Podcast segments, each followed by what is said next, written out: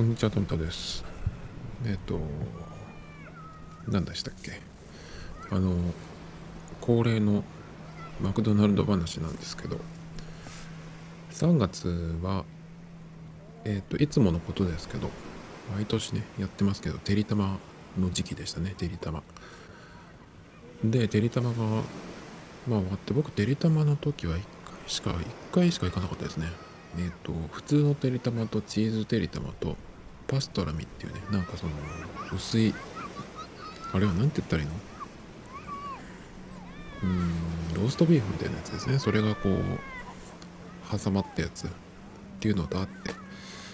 えっ、とパストラミに1回行きまして。でチーズテリタマ行こうかなとか思ってたんですけどマックをちょっと控えていまして今。まあ1回しか行ってないんですけどね。だからまあ1ヶ月ぐらい行ってないんですけど。で4月は何をやるのかなと思ってたらあのー、来まして新しいやつの発表がね。でちょっとね新しいやつっていうかその普段僕ここで言ってるのがその毎月大体やるその期間限定メニューをここでね言ってるんですけど。えっ、ー、とねそれがうんとちょっと4月は違ってサムライマックっていうのが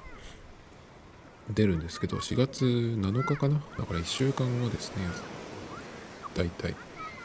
で、そのサムライマックっていうのが期間限定じゃなくて、新レギュラー、新メニュー、レギュラーメニューとしてあの入りますよっていうことで、なんて言ったらいいんですかね、これは。バンズがちょっとこう違ってて、ごまがついてるんですけど、切れ目が入ってるですね。でえっ、と炙り醤油風ダブル肉厚ビーフっていうのとそれからベーコントマト肉厚ビーフっていうのがね2種類入るっていうことで。なぜこれがと？サムライマックっていうやつで去年確かあったような気がする。これは。えっ、ー、と僕の苦手な堺雅人さんっていうね俳優の方があの CM に出てる出てますけど。これはいつやったっけかな。でなぜこれがレギュラーにと思ったんですけどちょっとその辺は分かんないんですけど味味的には醤油ベースのソースみたいですけどね。そうですかっていう感じで。あとこっちは期間限定なのかな？えっ、ー、と、コーク辛口ジンジャーフロート。ってあるんですけど、これどういう意味なんだろう？コークっていうのは、あれ？コカ・コーラのっていう意味でコークってついてるのかな？だったらそのコーラっていう意味ではないのかな？ジンジャー、ジンジャーエールの辛口っていうことなのかちょっとわかんないんですけど、前ジンジャーエールの辛口っていうのを飲んだらマジで生姜であのジンジャーエールって僕それまではあのカナダドライっていうねコカ・コーラ社のあれしか飲んだことなくってジンジャーっていうのは生姜ですけど生姜感一切感じたことなかったんですよね。だからなんだろうな子供にとってのそのアルコールのないシャンパンみたいなシャンパンって言ってもシャンパンはブドウですけどそれの色とか炭酸がってっていうのでシャンパンっぽいイメージでいたんですけど。だから全然違くてまあ本当は本来はジンジャーエールっていうのはそういう辛いものらしいですけどね。それ以来ちょっと僕はジンジャーエール恐怖症っていうと大げさですけどちょっともうあの時の感じがあるのでジンジャーエールちょっといいやいいやと思って飲んでないんですけど。でその、えー、サムライマックっていうこのやつが、えー、レギュラーで入る、まあ、新しく追加されるっていう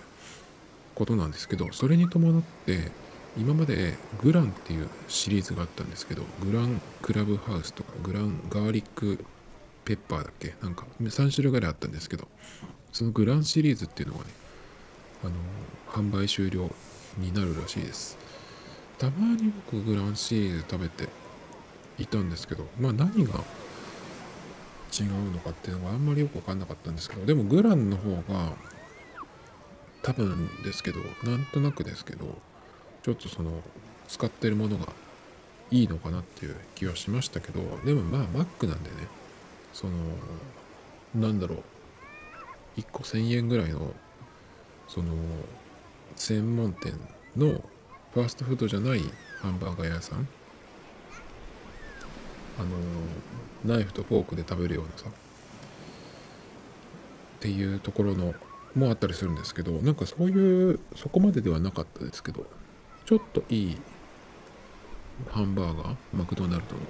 ていうのがグランシリーズだったのかなっていうなんか思ってるんですけどそれがなくなってしまうっていうことでね。まあまあね。別にどうってことはないですけどなぜそれをやめてサムライマックっていうよくわかんないネーミングにしたのかなっていう。このサムライマックっていうそのネーミングがすごくその期間限定っぽい。期間限定だったらこのよくわかんないあの名前ネーミングでもいいと思うんですけどこれがレギュラー化になるっていうのはどうなのかな？グランより続く？どうも大丈夫なのっていう気がしちゃうんですけど。グランシリーズは3種類だったんだけどそれがなくなってこれで2種類なんですよね。あとねそうグランのやつもそうだけどその期間限定のやつっていうのが例えばその、うん、てりたまとかそれ系のやつとかね。グラコロは違うけどたまにその期間限定メニューでその、えー、レギュラーメニューのうん、素材というかそれの組み合わせでできてるなと思うものとかがあったりするんですけど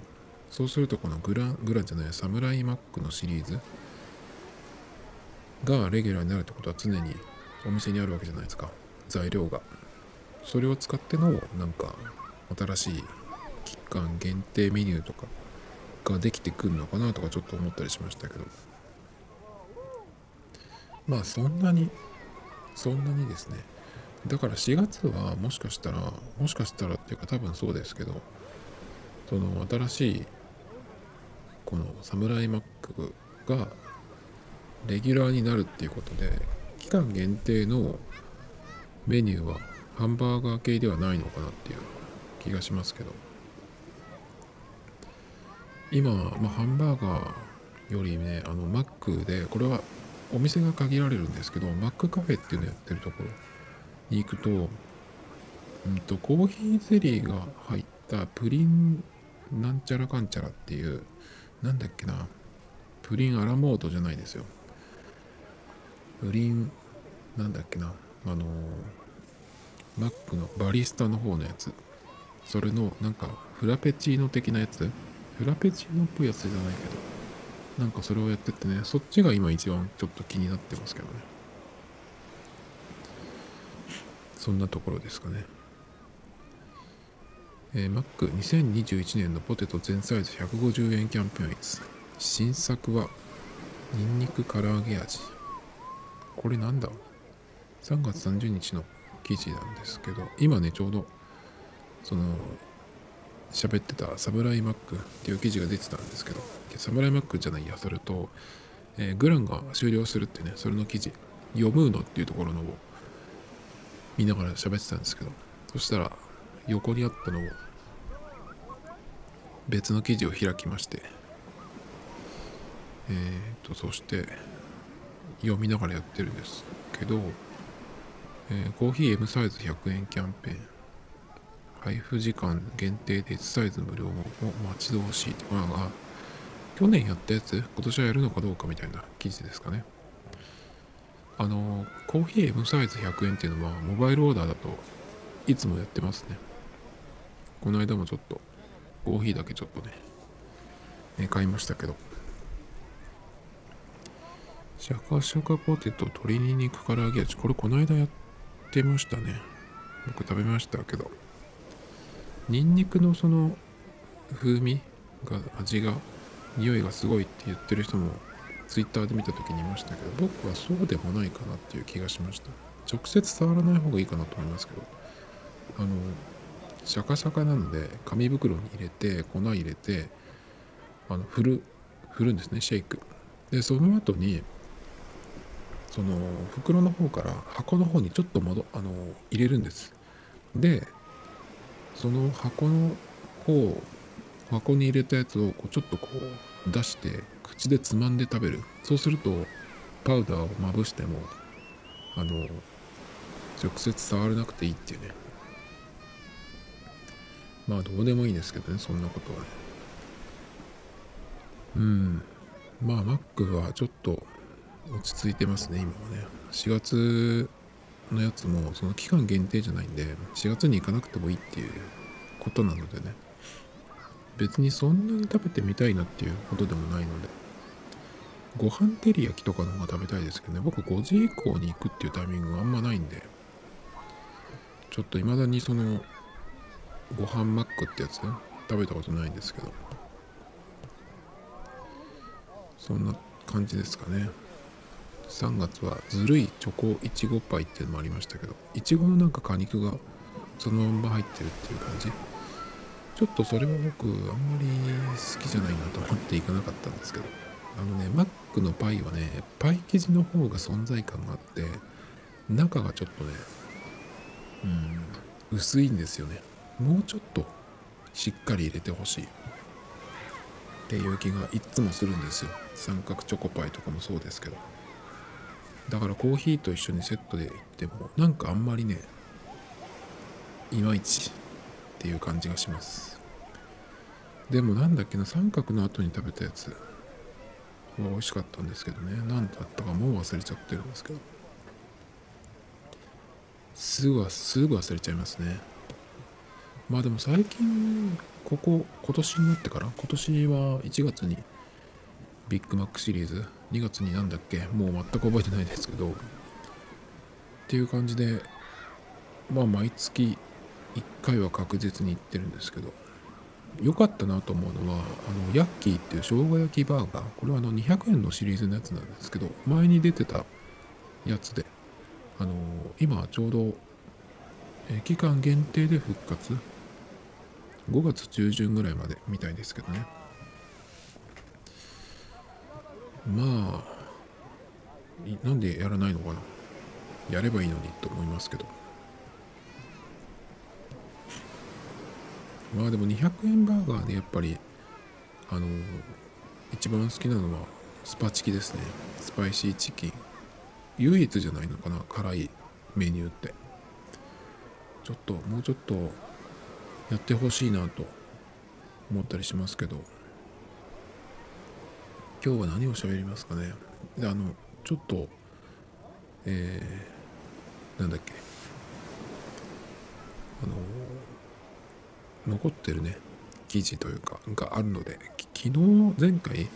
結構その携帯系の話をまたしてまして UQYMAX が、まあ、新しいルーターとそれに伴っての何て言うの？5G が絡んだプランっていうかね、まあ、それが出るっていう。ちょっと引かれてるんですけど。まあその 5G がそのどうなのか。まあまだエリア的には全然だと思いますけど。あとは、えー、プラス1000円でっていう有料のオプションみたいなのもあるんですけどそれがまあどの程度なのか。っていうのをちょっと調べないとなっていう話をしてたんですけどまあ来週始まるのでこれがね。そしたらいろいろ記事とか出てくるだろうなと思っているのでその辺をちょっとこう出てきたらやろうかなっていう思ってるんですけど今日片付けちゃいたいなっていうネタは LINE の話なんですけどなんかその結構大ごとっていうかニュースになってましたけどその LINE の、データそのいろんな人がやり取りしてるその中身ですね。それの、え、データっていうのを保存してるわけなんですけど LINE のサーバーがね。でそのサーバーっていうのがそのデータ自体が国内にあるって言っていたんだけど実際は、えーと、中国とか韓国にあってでしかも、えーと、中国の企業提携なのかなんとか分かんないけど企業の人が見られる状態になっていて。でそれが何でそんな問題なのかっていうとえっと別にそんなに騒ぐほどではないんだと個人的には思うんだけどその中国の場合っていうのは国が命令したら企業にあのその何て言うの、えー、持ってるものだったりなんとかデータとかね国が命令したら見れるっていうね国が見れる企業の持ってるものをっていうことなんで、えー、中国政府にその見られるというか渡ってしまうっていうことでまあそれは極論なんですけどでもその詳しい人が言うにはありえないことではないっていうかね。なので極論ではあるけどもうんまあだから問題になったっていうね話なんですけど。まあデータセンターをその外に置くっていうのはまあ日本に送る安いからっていうコスト面の問題がコスト面のことが原因みたいですけどうんとその何見られるようになっていたデータっていうのは大体の人はその LINE でやってるものっていうのはね何かしらのその、えー、連絡事項だったりとかあとは何ていうのたわいもない話。だから別にどこの誰が見ようがあの見たって面白くは何ともないっていうかさ。あのでどこの誰かっていうのもまあそこまではさすがに分かんないんじゃないかなと思うんですけど。で中にはその LINE ドクターっていうあの機能サービスがあるみたいなんですけどそこでその保険証をアップしてるみたいなんですけどその保険証とかあとはやっている医師の方の医師免許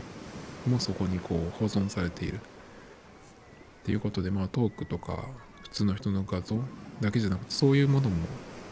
えー、保管韓国だか中国で保管されている。いるだかいただか。っていうことらしいですね。でえっ、ー、とまあどうなったかっていうとまあこれはもうとっくに出てますけど中国からのアクセスを遮断してでサーバーを全て国内に移しますっていうことを発表されてね。なのでまあ安心してくださいじゃないけど、まあ、そういう感じでこう収めていくみたいなんですけど。でも何ていうのかなサーバーをその国外にも置く。っていうのは割とそのバックアップ目的とかでは普通じゃないかなと思うんですけどよくインドのサーバーとかに複数にね置いてあるとかって言いますけどだから日本だけに置くっていうのはそれはそれで大丈夫っていう気がしますけど僕の場合は LINE のデータなんか全部消えてくれても全く困らないんですけどね。でこれに関して僕思ったんですけどそのこれってその中国のその企業中国が、えー、見られる状態になっていたっていうところでその何て言うのかな感情的っていうのもあると思うんですけどまあ、あとはそのセキュリティというかそういうところの、うん、問題っていう話なんですけどだけどじゃあ国内に最初からあるまあこれからねその国内に全部移すって言ってますけど、まあ、国内に日本の中にあるって言ってもじゃあ安心かって言ったらそうでもないんじゃないっていうのが、まあ、すぐ思ったことなんですけど誰かしらが見れるものじゃないですか。LINE のデータなんて。日本にあっても日本人が何かしないとは限らないじゃん。日本人の方がどっちかって言ったら信用できないなっていう。この間だってなんかそのえっ、とソフトバンクから楽天モバイルに転職した人がソフトバンクのデータを持ってってそれがバレたっていうのがねあったりしましたけどそういうのってよくあることだしまあバレてないだけのことで、えっ、といっぱいそういうのあると思うんですよね。だからさ教えては覚えのないところから電話がかかってきたりとかさしょっちゅうあるわけなんですけど。だからその日本にいる人が、えー、その LINE の中身をね見たりとかデータをなんか流したりとかっていうのも絶対あるだろうしそれから日本にいる人が国外にデータを送るっていうこともあるだろうしね。だからうんその仕組みだけじゃなくて人の問題っていう気がするんですよね。LINE ってそんなに信用できるんですか？皆さんってよく思っちゃうんですけど。あのその何て言うの？預けているサーバーというかそこのデータを勝手に見られるとか使われるっていうのは絶対あると思うしそれでなくてもその LINE でその自分と相手だけが見てると思いきやその自分が送った LINE をその画面をさあいつこんなこと言ってるよっつって入ってさこう見せるなんてことはあるわけじゃないですか。だから LINE ってそういうもんだと思ってるんで画面を直でこう他人にね見せるっていうのもあるし。だからそもそもそういうもの？だからその見られても困るようなことっていうのはそもそも LINE に書かない送らない。っていうふうにまあしてるんですけどだからそのこれを受けてなんかその自治体だったりとか企業があの LINE を使うのをやめたみたいやめている今みたいですけど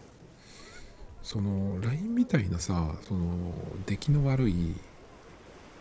ものをさにそんなに依存するっていうのがそもそもおかしいんであって。メールからまあ LINE に移ってきたっていう経緯はあると思うんですけどメールの場合は例えばそのどこのメールか Gmail だったり Yahoo だったりプロバイダーだったりいろいろありますけどそのサービスサーバーを選べるわけじゃないですか。メールっていうツールはえー、っとだからそのどこのサービスどこのサーバーを使うかどこのアドレスを使うかっていうのとあとメーラーですね。アプリ。ソフト。これも自分で変えられるのでアドレスが1個1個でも2個でも3個でもいくらでも、えー、使えるしメーラーによってね使い分けるっていうこともできるし。だけどまあメールはその複数ね持てるんだけど LINE の場合は LINE っていう会社一社のみじゃないですか。チャットだったら他にもあるわけだけどなぜかその LINE を使いたがるっていうね。なんでその